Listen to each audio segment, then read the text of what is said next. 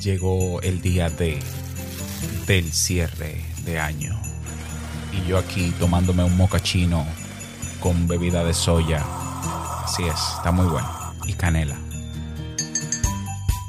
Llega el último día del 2021 y este año merece que se le despida con bombos y platillos. Lo digo porque para mí fue un año de picos y fondos.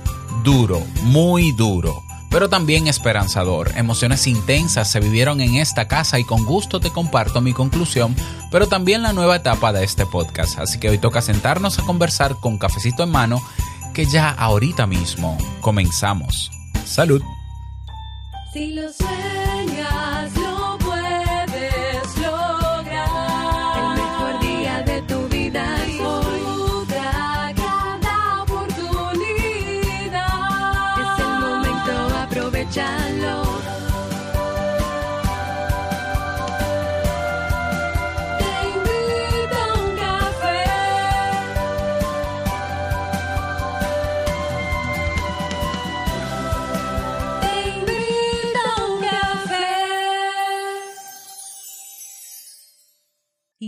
Contigo, Robert Sasuki, consultor en desarrollo humano y emprendimiento.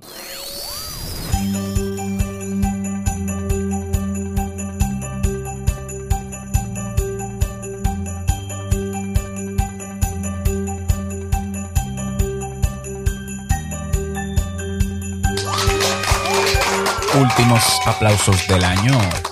Hola, ¿qué tal? Con esa energía positiva, esos aplausos y aquí tu bebida favorita, la última del año. Damos inicio a este episodio número 1380 del programa Te invito a un café, el último del año. Yo soy Robert Sasuki y estaré compartiendo este rato contigo, ayudándote y motivándote para que puedas tener un día, el último del año, recargado positivamente y con buen ánimo. Esto es un podcast y no es el último del año, ¿eh? seguirá.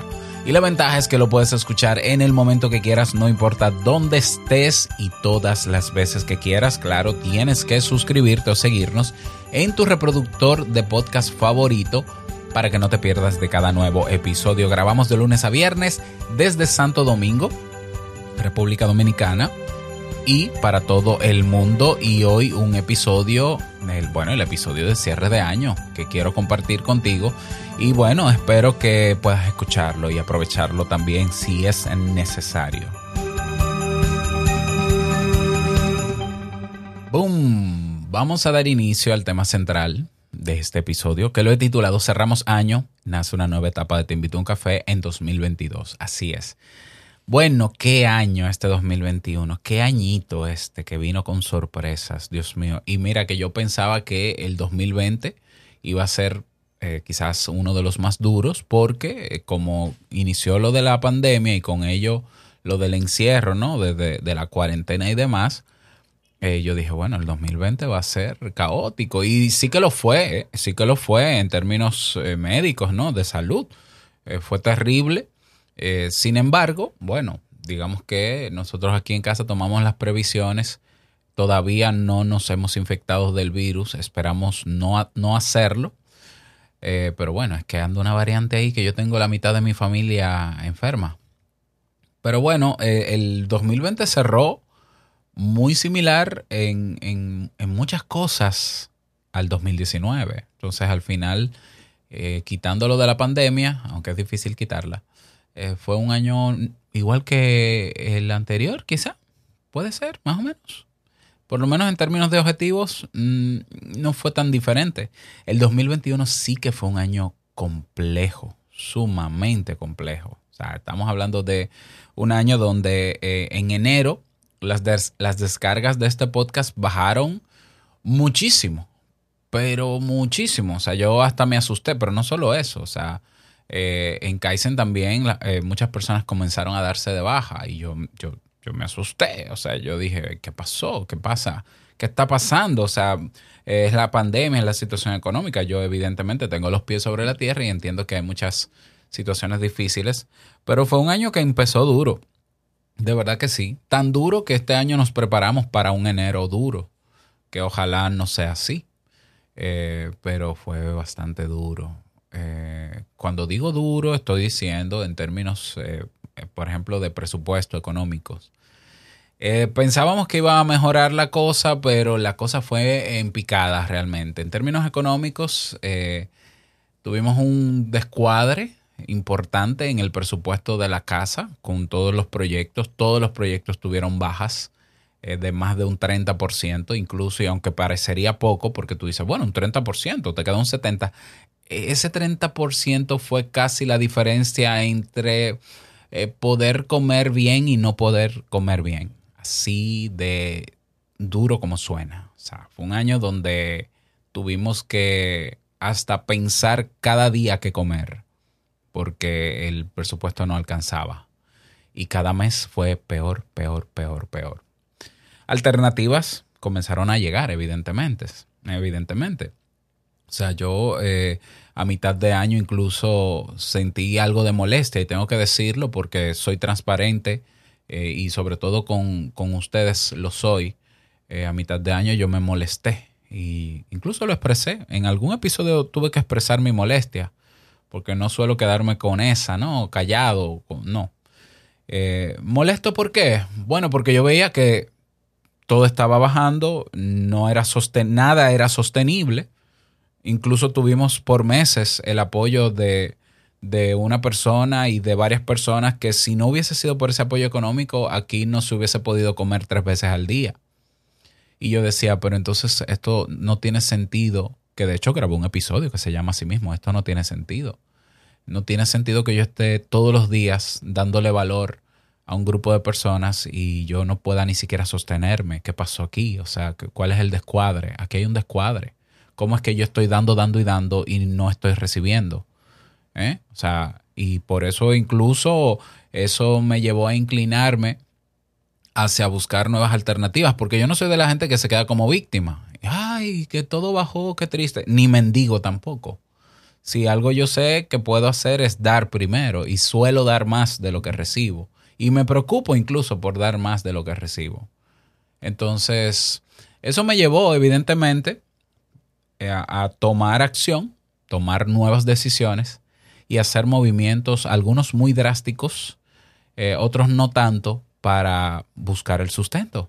Entonces, claro, estaba la opción del empleo, estaba la opción de otros proyectos, pero yo no me canso de inventar cosas que puedan funcionar y de probar. Y entonces sí, hubo varios proyectos que, que propuse y que se dieron este año que nos ayudaron a levantarnos.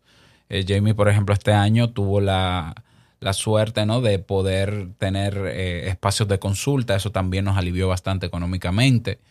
Ah, pero fue, económicamente fue un año duro, durísimo, durísimo. Yo no quiero ni recordarlo. Este año me, este año me, digo, esa parte, ¿no? Este año me recordó, quizás por eso yo puedo catalogarlo como duro, difícil. Me recordó aquel, aquel año o aquellos dos años en que Jamie y yo tuvimos un déficit de presupuesto de, más del 50% cada mes con Nicolás recién nacido o de un año. Eh, que, o sea, difícil, de verdad, muy, muy difícil. O sea, este es de, los años más difíciles que hemos tenido en, nuestra, en nuestra relación y con nuestros proyectos. Pero, repito, yo no me canso y yo, a mí hay que decirme que no para yo parar. Mientras yo no tenga un no, pues evidentemente yo sigo, yo sigo. Entonces ahí aparecieron alternativas, estuvo eh, como acción, estuvo lo de la encuesta de Kaizen, donde me di cuenta que las personas ya no estaban tan interesadas en tener membresías, sino más bien comprar cursos de manera individual. Y ese pivote, ese cambio que hicimos rápido, eh, nos ayudó también a aliviar bastante, por lo menos la segunda mitad del año en el camino también descubrí eh, el concepto de valor por valor, el movimiento que hay en el podcast para generar conciencia en la audiencia, en las personas que escuchan podcast, para que entiendan, comprendan y asuman que esto que nosotros hacemos, aunque sea hobby, aunque sea de aficionado, aunque sea con todo el amor del mundo y con la mejor intención de ayudar y lograr un objetivo para el bien de quien escucha, cuesta hacerlo.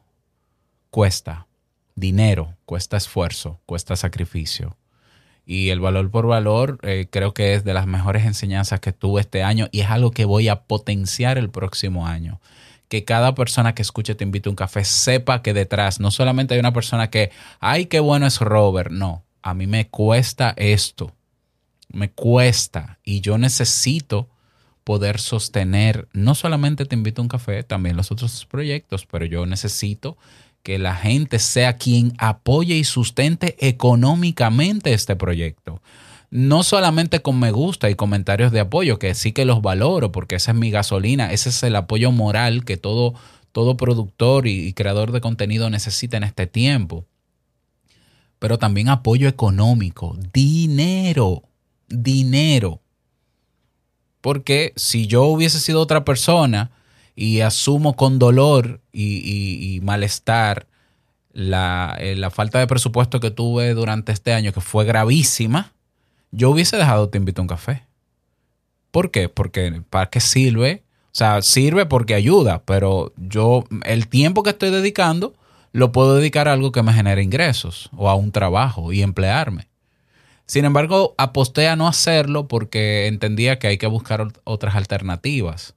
Y bueno, qué bueno que no lo hice, porque yo de verdad amo hacer este podcast y amo ayudar también. Pero amar ayudar no quiere decir que yo sea una ONG ni que lo haga por caridad. Yo no lo hago por caridad. Yo lo hago porque yo te doy valor y yo espero recibir valor también. Igual con todo esto, eh, hay, hubo personas y hay personas que lo comprendieron y que no solamente lo comprendieron, sino que asumieron el reto de apoyar económicamente este proyecto y yo tengo que hacerles la mención especial a cada uno de ellos.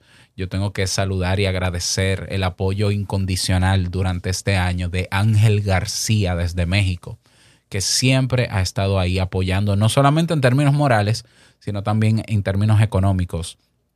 Omar Pacín, argentino, que vive en Nueva York. Un abrazo para ti, Omar, que también este año ha hecho importantes contribuciones y que me ha ratificado el apoyo no solamente moral, ¿eh? Eh, tenemos también a Saúl Antonio López, a Pati Lamas de España, a Mariano, a Jorge Iván, eh, también a los miembros de la tribu de la zona VIP de Esto es de Esto es Esto es Podcast. A ver, aquí tengo los nombres. Eleazar Herrera, Laura, Jair Amores, ¿quién más? Hanna Tobar, claro que sí, mi amiga Hanna. Ángel Sainz también, Benji, Fernando Mendoza, Carlos Lugones, eh, Mariño, Elizabeth Vargas, Benham, ben, Bernhard Seifer. Eh, tenemos también a Ebony Lafontaine, a María de los Ángeles Baez, a Cherry Mercedes, a María Guilamo, a Ricardo Concepción. Esas personas comprendieron y son conscientes de que por más pasión que yo le ponga a esto y por más hobby que sea o lo que sea, esto necesita sustento. Y yo feliz de que este año hayan personas que hayan creado esa conciencia y hayan respondido. Y repito, voy a seguir potenciando eso porque está bueno ya de pensar que todo lo que recibimos tiene que ser gratis. Es que de verdad nada es gratis. Ni siquiera el aire que tú recibes para respirar es gratis. Ni siquiera el aire que tú recibes para respirar es gratis. Entonces, si le dejamos, si nos hacemos de la vista gorda y no asumimos la responsabilidad de devolver valor por lo que recibimos en la vida en general, bueno, otros vendrán y se apropiarán de esas cosas. O las cosas terminarán y no serán sostenibles en el tiempo. Y eso es así, y eso lo puedes medir y lo puedes calcular. Yo este año, lamentablemente, he visto cerrar muchos proyectos proyectos muy buenos, proyectos hechos con mucho cariño, con bien innovadores. Y, la gente se suscribe al proyecto y muy bonito, pero no aporta un peso. Y entonces no se pueden sostener los servidores, no se puede sostener el dominio, no se puede sostener el mantenimiento y se cae. La sociedad no puede avanzar cuando solamente de un lado se da y del otro lado solamente se recibe. Esa fue una gran enseñanza este año. Em, ¿Qué más? Este año, ventajas, evidentemente, cosas chulas que me encantaron de este año. No, no, puedo, no puedo renegar de eso porque es que cada año tiene sus altas y sus bajas.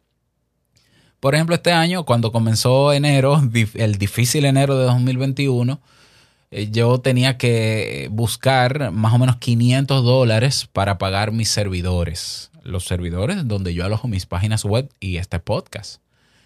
Y yo dije, bueno, pero si enero empezó así y febrero fue peor porque era para marzo, o sea, yo tenía que pagar la anualidad en marzo. Yo dije, pero ¿cómo va esto? Yo no voy a tener dinero para pagar ni siquiera servidores.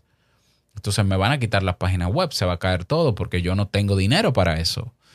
Entonces comencé a investigar y a ver qué opciones hay, qué otras alternativas habían para contratar otro tipo de servidores que fuesen más económicos, aunque implicara que yo tuviese que aprender cosas nuevas y darle el mantenimiento técnico yo sin depender de una empresa. Y sí, apareció, apareció esa opción con esa opción encontré un podcast que se llama Implementador WordPress, que los recomiendo, de Alex Ábalos, que vive en El, Salvador. Y yo dije, ah, pero si esto es así, incluso me, faltaba un mes justamente antes de renovar esa, anualidad de mis dominios, de mis ah, hosting, ¿no? Alojadores.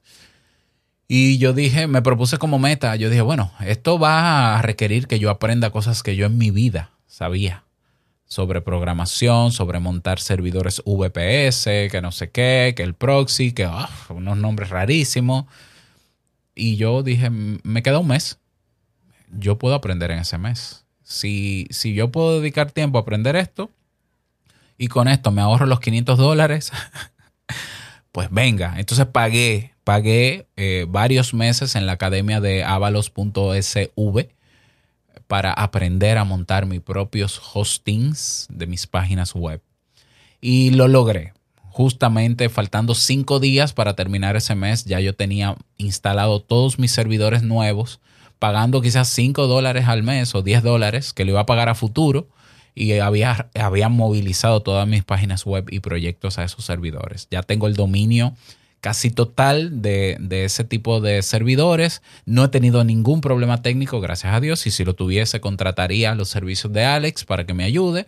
Em, y estoy feliz por ese lado porque así como tuve precariedades económicas, así mismo pude adaptarme y buscar alternativas más, más sostenibles y económicas también, aunque eso implique que yo tenga que aprender cosas. Entonces, me siento feliz de haber aprendido sobre eso porque es una puerta más que se abre. De hecho, eso dio a la, oportunidad de ofrecer servicios de alojamiento web en Kaizen a personas que quieren hacer su podcast. Y tenemos 20 páginas web eh, contratadas en Kaizen gracias a ese aprendizaje.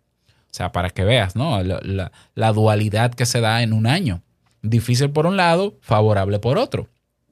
Lo mismo ocurrió a finales de este año para octubre, a ver, para entre septiembre y octubre, que comencé a darme cuenta de que hay un grupo de personas que hacen podcast que están apostando a que el podcast siga siendo libre, siga siendo abierto, descentralizado, que no dependa de nadie, de ninguna empresa, por más que Spotify quiera adueñarse del podcast, que no lo va a lograr. Y comencé a leer sobre eso y veo que hay un, un grupo de personas en Estados Unidos, en Australia, en Francia, que están trabajando en eso en Reino Unido. Y me metí de lleno en eso también, aprender cosas que no sabía sobre el podcast, todavía mucho más profundas y técnicas. Todo eso lo he compartido en el podcast de Esto es Podcast. Y con ello me encuentro con una cuestión que se llama blockchain y se llama Hive, H-I-V-E. Y, digo, ¿qué es esto? Y, entiendo, comienzo a ver videos y, conozco el concepto de redes sociales tokenizadas. No te voy a hablar de eso porque ya los reseñé en Te Invito a un Café. Si algo yo tengo es que lo que voy aprendiendo lo voy soltando donde va, ¿no? Entonces, el, yo creo que el descubrimiento del año fue Hive. Fue Hive. O sea, eh, saber, saber, porque me devolvió la esperanza, saber que hay plataformas de redes sociales donde hay personas reales y no algoritmos y bots que realmente valoran tu contenido y no solamente de manera moral, sino también que te dan recompensas, es decir, retribuyen, te devuelven valor por el valor que tú le das. Fue un sueño que yo, digamos, si, si no hubiese existido Hive, yo me hubiese inventado algo como eso. De verdad fue un sueño. Entonces, con Hive se abre una nueva esperanza. Y digo esperanza porque al haber, eh, al empeorar todos los meses de este año, no solamente de la condición mía económica, sino también de alcance del podcast, eh, que se recuperó a final de año, por cierto, yo dije, vamos a ver, aquí yo tengo que analizar muchas cosas. Por un lado, puedo ser yo el problema.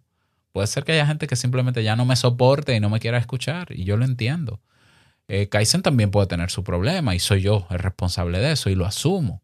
Pero también hay que analizar qué está pasando en el mundo. Evidentemente hay un tema de carencia económica mundial. Yo creo que no soy el único que, ha pasado por esa situación, pero yo me enfoco en lo mío. Eh, pero también qué está haciendo la gente en Internet. Y hoy tenemos eh, redes sociales que lo que hacen es mantener a, la gente retenida ahí, convertirlas en zombies, como siempre lo he dicho, y tiene mucho sentido que la gente prefiera ver a una persona bailando una canción y haciendo muecas y estupideces a escuchar un podcast de 20 minutos. A mí se me hace lógico también. Entonces, cuando encuentro Hive, veo que la gente está enfocada en crear buen contenido, enfocada en valorar el buen contenido. Y yo lo que decidí hacer en Hive fue, bueno, lo que siempre he hecho durante todo, toda mi vida de emprendedor, que es hacer contenido de calidad, yo lo voy a poner aquí y vamos a ver qué pasa. Y ese contenido ha sido valorado y ha sido reconocido. Me interesa que haya sido valorado sobre todo. Valorado moralmente. He, eh, aumentado mi audiencia porque entonces muchas personas en Hive no me conocían, ahora me conocen y ahora escuchan este podcast. Un saludo a todos ellos y ellos saben quiénes son porque les he dado el agradecimiento personalmente. ¿eh? Y, con Hive también vino la esperanza de, bueno, esto no, no va a seguir en picada. Hive salvó la economía en estos dos últimos meses porque pude generar ingresos que ayudaron a complementar el presupuesto o a completar el presupuesto. Lo que, repito, me devuelve la esperanza de seguir haciendo lo que hago mejor, cada vez mejor, y eh, saber que hay nuevas alternativas, nuevas maneras de generar ingreso eh, sin que yo tenga que volverme loco, ¿no? No, ¿no? Ya no tengo que desesperarme, lo que tengo es que seguir trabajando como he trabajado. Así que yo creo que Hive fue lo mejor en términos de emprendimiento que pasó este año, el mejor descubrimiento y no solamente Hive, sino todo lo que implica Hive, sobre todo la gente de Hive. Fue lo más valioso para mí. Eh, establecer relaciones de calidad con gente que está en Hive, concentrada y no distraída eh, que está ahí aportando valor y no enganchada, que no está pensando solo en, en satisfacer su necesidad de entretenimiento, sino que está pendiente de otros verdaderamente.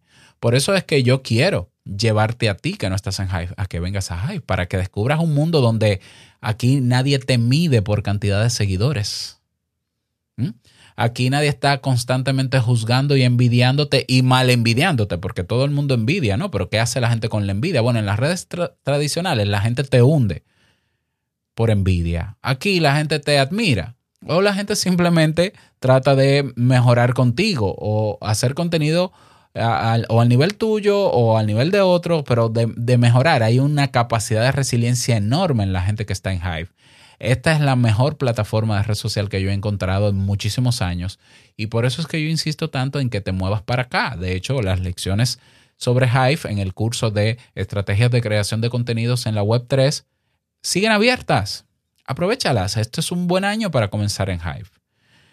Con eso también, ya para terminar, eh, em, digamos que he ayudado, he podido acompañar a personas para que también logren eh, ser valorados con sus contenidos en Hive. Y tengo que mencionar a todos mis amigos que han pasado por el curso. Bueno, a todos no, porque hay gente que ha, tomado el curso de Hive y, yo no sé quiénes son. Pero yo quiero darle mención especial a Eleazar nuevamente, a Andrés Mancera, a Yendira Delgado, que de hecho me está acompañando en la transmisión en vivo de este episodio. Está Eric, está Jair, Laura, Jorge Marín Nieto, Manuel, Ernesto García, si mal no me equivoco, Manuel. Jamie, evidentemente, Omar Pacín nuevamente, Carlos Lugones nuevamente, Ángel Sainz, Reiniel Hernández, personas que están ahí trabajando en un espacio donde se les valora. Ok, eso fue el año 2021. Un año complejísimo. Vamos a hablar de los números. Creo que puede ser interesante. Yo este año no vi métricas. o sea, la cosa iba tan mal que yo dije, yo no quiero ver ni las métricas. Eh, o cuando digo mal, así lo percibía. Yo sé que para mucha gente este año eh, haber sido apoyado con el tema de HiFi fue, fue cosa buena también y seguro que comparten la, misma impresión que yo. Pero vamos a ver los números. Bueno, los números no fueron tan malos. Te invito a un café tuvimos desde enero hasta diciembre de este año 669.624 reproducciones, pero de reproducciones únicas, o sea, personas, eh, reproducciones, porque hay personas que escuchan el episodio más de una vez, ¿no? Entonces, reproducciones únicas fueron medio millón. Eh, a ver, 540.141. Ah, bajó un poco con relación a otros años, pero me parece un buen número. O sea, ¿para qué comparar? Fue un buen número, más de lo que yo me esperaba. Y pasaron por Te invito a un café un total aproximado, bueno, aproximado, pero aquí dice total, 43.242 personas. 43.242 personas. El país, el top 10 de países que más escuchó Te invito a un café este año. En primer lugar, México. Un saludo para mi gente de México, 167 mil personas. Luego, España. Por sole, un saludo a mis amigos de España, que os amo y os quiero muchísimo. España, 154 mil. Eh, luego está Estados Unidos, mi gente latina de Estados Unidos y personas que son eh, americanos que están aprendiendo a hablar español y que escuchan Te invito a un café. Eso lo digo porque lo sé. Tengo evidencia. En cuarto lugar, el país más que más escuchó Te invito a un café fue Francia. Así es, sorprendente. Francia, no me lo esperaba. Yo tenía hace años como cuarto lugar Japón, porque había, hay una colonia importante de latinos en Japón. Pero este año Japón no pasó ni por el 10, aunque debe estar, debe estar por ahí, ¿no? Eh, Francia, luego Colombia, también me sorprendió. En Colombia está creciendo mucho la audiencia de podcast. Mi querida República Dominicana, felicísimo, sexto lugar.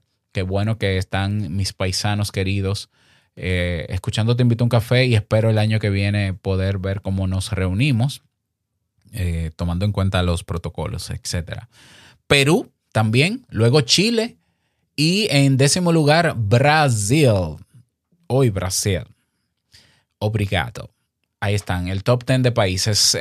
127 eh, eh, países, tuvimos audiencia de 127 países durante este año en Te Invito a un Café. Esos números yo de verdad no me los esperaba. No es que yo estaba en un pozo de pesimismo, pero yo estaba enfocado en salir del pozo donde me estaba hundiendo sinceramente. O sea, así yo me percibía. O sea, yo no me di el permiso de llegar al fondo. Yo dije, no, yo me voy a arrastrar y me voy a, pegar a las paredes, aunque me quede sin dedos, pero al fondo no llego. Eh, yo no sé si, si, salí del pozo. Eso sí, yo no sé. Yo creo que estoy saliendo del pozo. Eh, pero las cosas pintan mejor este mes. Yo sé que también enero, eh, noviembre y diciembre son meses de mucha abundancia y eso se traduce en, abundancia para todos. Por lo menos la cosa mejora muchísimo y hemos tenido que hacer planes de contingencia para sobrevivir enero porque no sabemos cómo viene enero. Yo creo que viene mejor y yo voy a insistir y voy a molestar y voy a ser bastante necio para que sea este enero mucho mejor que el enero del año pasado, porque yo creo que si empezamos con buen pie podemos seguir con buen pie. Y bueno, ingresos, sí, ¿por qué no? Ingresos fueron alrededor de, este año 10 mil dólares. El promedio era de 14 mil dólares en los últimos tres años, solamente con los proyectos eh, míos.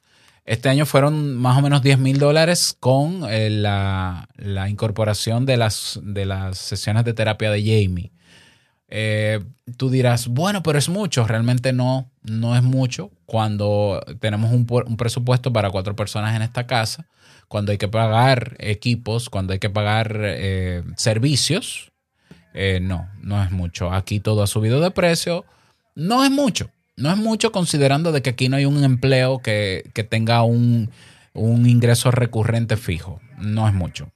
Así que esperamos que el año que viene sea mucho mejor. Y eso fue el año Eso fue el año, un año intenso. Eh, yo recuerdo, yo no recuerdo si fue en el 2019 o el 2020, que yo bauticé uno de esos dos años como el año de la incertidumbre. Yo creo que fue el 2019. Yo no me acuerdo cómo bauticé el año 2020. Pero yo creo que fue el año de la incertidumbre. Verdaderamente fue el año de la incertidumbre. Pero al final, eh, yo creo que como gran enseñanza también este año nos dejó la capacidad de adaptación extrema que tuvimos en esta casa. No solamente yo, sino todo el equipo técnico de Te Invito a un Café. Dígase Jamie y mis dos hijos. O sea, aquí todo el mundo entendió cuando la cosa se puso difícil que hay que adaptarse a los tiempos difíciles. Eh, pero también la valentía de salir a flote y decir, eh, no, esto no va a pasar, yo no me voy a quedar sentado a esperar que siga empeorando, vamos a salir de esto. Por tanto, yo quiero pensar que el año que viene será muchísimo mejor porque hay nuevas alternativas, nuevo, muchas cosas nuevas. ¿Qué viene de nuevo para la para Te Invito a un Café este 2020? Que ya eh, lo evalué hice pruebas este año y creo que es lo que mejor conviene para sostener, para que siga en el tiempo te invito a un café y así también mis otros proyectos. Te cuento. A partir de la semana que viene, vamos a, bueno, la semana que viene yo estoy evaluando si tomarme esos días de vacación y no grabar, pero no lo he decidido. Si, si ves que no hay episodios nuevos, es porque me tomé la, la semana de descanso. Probablemente lo haga. Pero a partir del año que viene, Te Invito a un Café va a tener una frecuencia de transmisión o de difusión de tres días a la semana. Lunes, miércoles y viernes. Uno de esos episodios se va a transmitir en vivo los sábados a las 8 de, a las 7 de la noche en México, 9 de la noche en República Dominicana. Los sábados. De hecho, mañana sábado vamos a hacer la grabación de uno de esos episodios, si Dios quiere, y si no, lo movemos para el 8. Entonces, tres episodios a la semana. ¿Por qué? Porque así yo puedo eh, tener más tiempo libre para seguir grabando cursos nuevos, que ya hay personas que están esperando cursos nuevos en Kaizen. Entonces, tres días a la semana eh, va a ser Te invito a un café. Sí, vamos a tener la misma variedad de siempre en los temas Vamos a continuar en Telegram con el canal para que la gente también pueda proponer sus temas eh, que les interese y demás, dando el apoyo. Y estamos dándole mucho calor a la recién red social que hemos lanzado, que es como un Twitter, para que cada quien tenga su espacio y su voz dentro de nuestra comunidad. Hoy ya tenemos más de, creo que 30 miembros nuevos, 30 miembros nuevos en sasuke.social si no has creado tu cuenta, te invito a que lo hagas. Es sin costo y eh, es un espacio que es solo de nosotros, ¿no? Eh, gente buena, sin toxicidad, sin algoritmo, no está Mark Zuckerberg detrás, es, o sea, hay libertad de expresión, cada quien tiene su espacio para decir lo que quiera y como quiera, siempre y cuando evidentemente respete, ¿no? Eh, es lo mínimo que pedimos es respeto. Y, nada, únete a sasuke.social y yo no sé qué más hay de nuevo. Bueno, eso, ¿no? Más episodios, más calidad en los contenidos. Ah, sí, de nuevo también hay nuevos elementos que se van a agregar a cada episodio de Te invito a un café. Cada episodio va a tener la transcripción en tiempo real de cada episodio. Ya hemos hecho pruebas, ya funciona. Vamos a tener capítulos. Si hay un tema que es muy extenso, lo vamos a dividir en pequeños capítulos. Eh, vamos a tener invitados en uno que otro episodio también para que nos aporte valor desde su área de experiencia. Y vamos también con las transmisiones que hagamos en vivo, vamos a tener la interacción de la comunidad que va a estar en Telegram. Así que únete a Telegram, te invito a un café, nos buscas, te unes y únete a sasuke.social para que sigamos viviendo esta nueva experiencia. Y me encantaría, ¿por qué no?, que compartieras debajo de la grabación, de la publicación en Telegram de este episodio, cómo estuvo tu año, si quieres contarnos cómo te fue. Así que nada más, yo quiero finalizar este episodio y este año agradeciéndolo todo, agradeciendo incluso lo malo, agradeciéndote a ti porque sin ti este podcast no tendría sentido. Gracias por todo y eh, por más tacitas de café juntos en el 2022. Vamos por ello. desearte que pases un feliz resto del día, último día del año, que lo disfrutes contigo y con los tuyos y nos encontramos en un nuevo episodio cuando dé la vuelta el año en el 2022. Así que no olvides que el mejor día de tu vida es hoy y el mejor momento para comenzar a caminar hacia eso que quieres lograr es ahora. Nos escuchamos en el próximo episodio. Chao.